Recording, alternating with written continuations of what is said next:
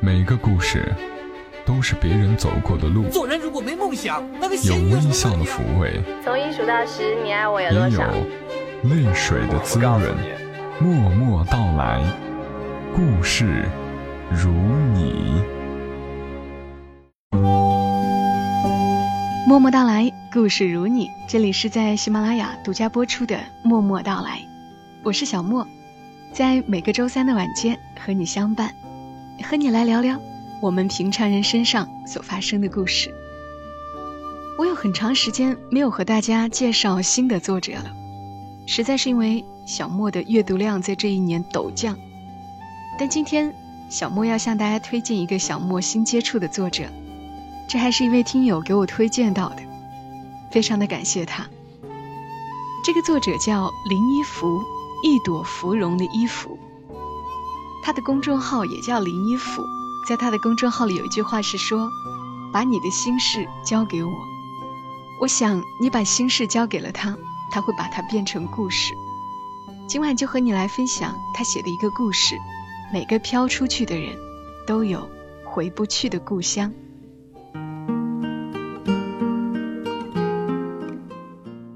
我认识小玉翠的那一年，她已经不叫小玉翠了，安分守己的在剧团里做高层，改了个普通人的名字，在人堆里像个平凡人似的那么活着。他女儿上的是当地最贵的私家学校，每周接回来一天，他不必要亲自去接，一般就坐在房里等着司机接回来。偶尔也会去学校看看，感慨着不饿肚子，不用挨师傅的鞭子，不用听师母训斥为不成器的东西。现在孩子们的生活真是极好呀！几年前和丈夫离婚后，她一人过日子，过那种一人吃饱全家不饿的生活。空闲的时候多了，就让她偶尔想起。在戏校的那段时间，那时候日子都是青黄不接的。师哥在一边站桩，师妹偷懒想歇一歇，师傅就从内堂里喝出来：“憋犊子，这一段再习不会，我叫你吃鞭子。”问他想不想念，他长叹一声：“过上好日子了，就不想了。毕竟人过得太好。”会遭人妒的。小玉翠原先是唱地方戏的，这地方戏我不太懂，既不是京剧，但却要勒头；不是潮剧，却也是铜铃制。小小年纪拜了师，就是师傅门下的人了。十二三岁就去学戏，先是男女同唱一个调子。长大了，再慢慢分。每天早上都要在院子里喊嗓子，师傅站在背后，听着谁嗓子唱劈了，就拎出来吃鞭子。小玉翠小时候穷，家里有哥哥有姐妹，一块馒头都要分成五半食，锅里的渣还要用馒头蘸起来吃。小玉翠什么也做不好。读书读不过妹妹，干活干不过哥哥，唯独嗓门奇高又敞亮，在这个山上喊，对面坳里的人都能听得到。这直愣愣又略带些婉转的小声儿，恰好被邻村的细师傅听到，就想来收他做徒弟。为娘确实不舍，但憋在心里不说。只在临行前拖拖拉拉的哭出了长音：“哎呦，我的娘，可甭让俺仔不学好喽！”师傅也磕头，发了几个毒誓，保证：“你家孩子声音是天赐的，将来搞不好能成龙成凤。答应你，三年出师，五年出头，到时候带着你们一家都发达。”于是。师傅就这么一步三点地、五叩首的，把他从那个泥窝窝里带出来了。他娘抽抽搭搭的跟在后头，几个哥哥姐姐心疼妹妹，拽着不让走。临行前，哥哥拽下家里吃剩的一段红肠，硬塞到小妹手里。那是他们家囤了一整个冬天舍不得吃的好东西。老师傅常说，学本事都是为了自己，所以他哭也不敢哭，只得扯着喉咙一直喊。有时傍晚想家，他就拎着那半段红肠闷在被子里偷哭。老师傅说：“哪个生胚子不想家？抽抽搭搭的像个什么样子？爹娘都盼着你好，盼着你将来有出息，回去光宗耀祖。”他用力一擤鼻涕，把那段红肠往房梁上一挂，麻溜的练唱去了。那段红肠就好像挂在心头上的一块匾，时刻让他绷紧了弦。后来不知道是功夫不负有心人，还是小玉翠天资圣人，他的某个唱段在山窝窝里红了。过了几年。又正好遇上了政府扶持稀有文化，小玉翠的名号就从田间地头、婚丧嫁娶到了大舞台，被评了奖，做了个稀有文化的传承人。这经历在沿海城市长大的我看来，真是奇特。至此，小玉翠回乡的次数多起来了。尽管每次都叮嘱一番，还是免不了大操大办的接风洗尘。本来这也无妨，大家开心一场。结果操办的人家就开口了，借口是帮忙瞧瞧孩子资质适不适合练戏，私下硬把红包一个揣进兜里，让小玉翠发挥她的神通广大，托文化局的熟人把他家孩子。活动到直属的戏校，要么就是借钱的，但只要小玉翠一开口问几分利啊，对方就撅起嘴，都乡里乡亲的，还谈几分利？做人不能太势利嘛。玉翠回家盖了房子，破炉变金窝，一村的唾沫差点淹死人。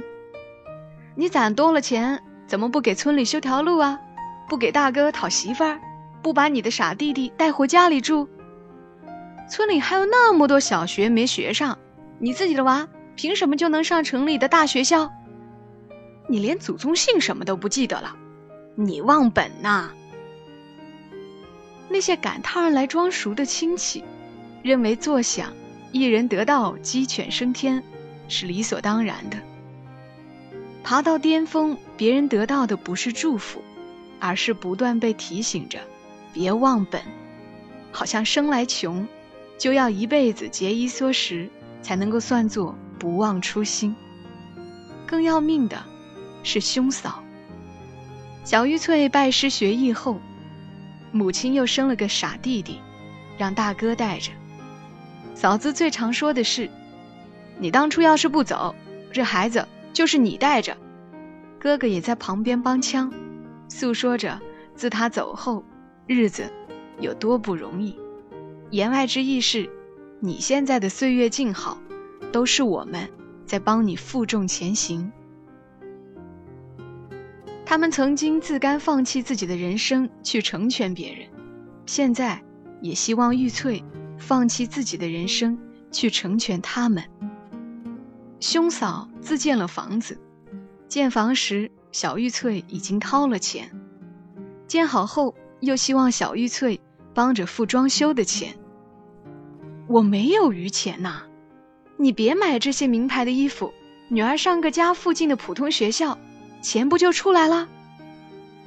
小玉翠坚持不给，嫂子看她的眼光都不一样了，从原先谄媚的、艳羡的，变成了不可言喻的愤怒。你真狠呐！她有点懵。像被人从头到脚泼了冷水。回门的妹妹说：“怎么在外面待惯了，就不懂人情了呢？我家是没有你的富裕，但能吃一锅饭，绝对不少家里的一颗米。我要是有能力，别说是装修的钱了，就是一块肥田，一套房子，要啥拿啥。房子修成村里最高最结实的，几十里外都能一眼看到的那种。玉翠心想，这个不知道什么时候就长大了的妹妹，见识不多，口气倒是大得很。她暗暗狠下心来，相亲也不是亲，兄嫂也不是亲。唯独老母亲还得要。老母亲是真的疼他，想留他在身边，每日念叨着：“好容易回家了，咋就不能留下来呢？”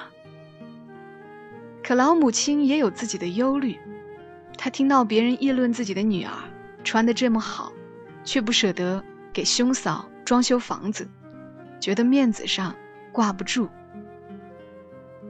半夜抖抖索索的进来劝他：“你有这个钱就帮帮你哥，大家都数落你，就说明你做错了。”几年后，玉翠离婚，女儿还小，就没打算着再婚。可老母亲的心疼得要揪起来，认为总还是要有个男人倚仗，孤儿寡母才能活下去。于是，倚着身子四面的打听有没有合适的人。老太太有着自己的理论，年岁不能差太多，女大男小那是绝对不行。模样不能太俊，貌比潘安是要被人拐跑的。最好是老实稳重，没有外心，有田有地有房子，一辈子都不会苦了闺女儿。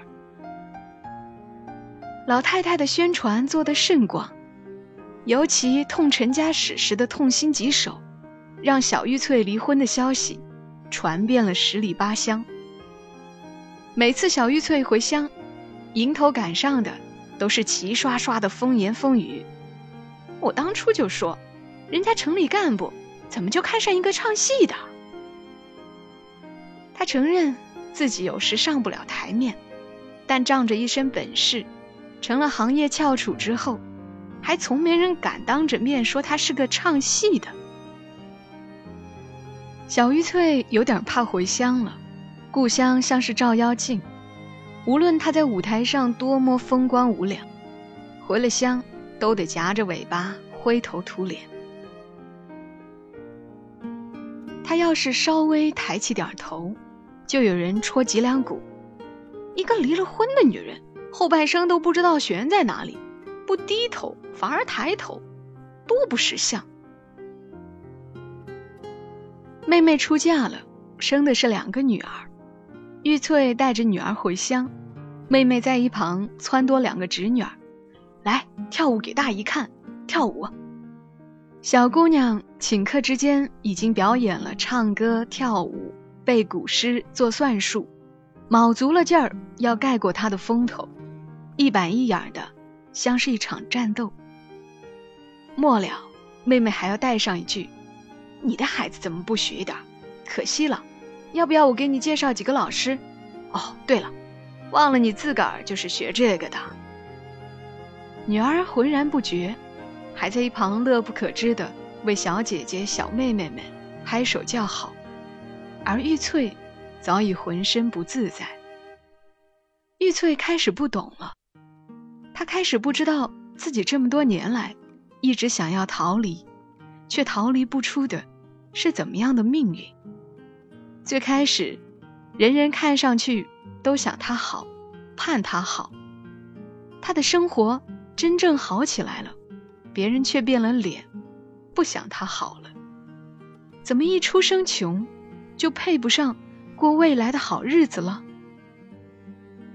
他突然想起受训头一年，师傅说的：“甭哭，把嘴给我绷紧，嗓子喊坏了，都是你自己的事儿。”当年若是受不了苦，喊坏了嗓子，问谁喊苦去？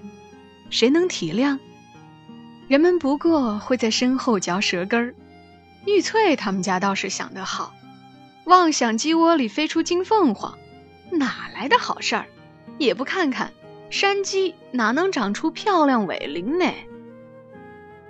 苦都是自己扛下来的，待事儿成了，那些悠哉悠哉的人却都不知道从哪里冒出来的，想来分一勺羹。然后，他们企图用一直引以为傲的正确价值观，来清洗所有不一样的头脑。小玉翠再也不吃红肠了，吃起来会想家，可故乡是回不去的地方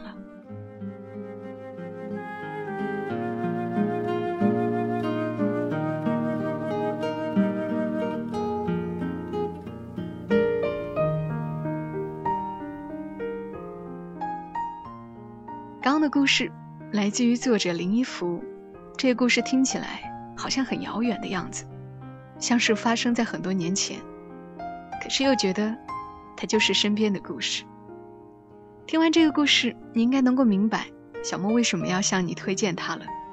文笔成熟，没有多余的不必要的话，我喜欢这种对待文字的方式。好了，今晚节目就和你分享到这儿，节目文稿等信息。欢迎关注“默默到来”的公众号，“娓娓道来的到来”。公众号的 ID 是“默默到来”的全拼再加一横。欢迎你转发到朋友圈。我们下期声音再会。小莫在长沙，跟你说晚安。